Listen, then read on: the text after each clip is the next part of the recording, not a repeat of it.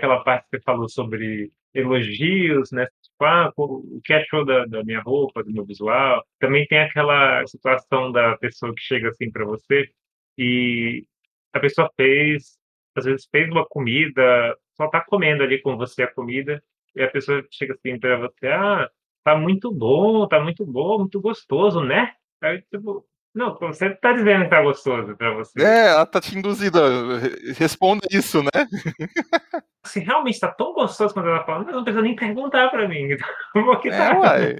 Se a pessoa só falasse aquilo que tá muito, muito gostoso e tal, eu ia acreditar. Eu, nossa, realmente, se a pessoa disse isso, deve estar bastante gostoso. Pelo menos pro gosto daquela pessoa, deve, tipo, pra eu chegar num ponto de, de dizer, nossa, tá muito, muito gostoso aqui, é porque eu achei muito bom mesmo.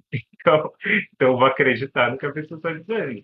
Agora, se eu também estou comendo ali e tal, e a pessoa pergunta, né, pois, a pessoa está tá querendo me induzir a, a, elogiar ela. A elogiar, a ficar falando coisas, né, tipo, concordar com a afirmação dela ali, sendo que o gosto de cada um é diferente. Tipo, não, e é, sem falar que o fato de você estar comendo de boca fechada, tipo, sabe, se, se alimentando daquilo e fala muito bem e feliz, assim, é um elogio, né? Devia que você gostou. Se não tivesse gostado, você tava, tipo, né, não, não querendo comer, sabe? E eu sou daquelas pessoas que termina de comer, por exemplo, o almoço, e o meu prato, assim, fica completamente liso, assim, parece que tá limpo.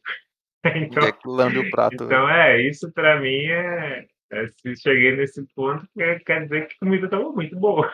Eu comi, comi açaí ontem, Luan. Açaí com leite condensado. Hum, o verdadeiro açaí paulista aqui, entendeu? verdadeiro. Leite condensado, granola, banana. Nossa. É, hoje eu tô meio com, com farinha aqui, topzera, tá?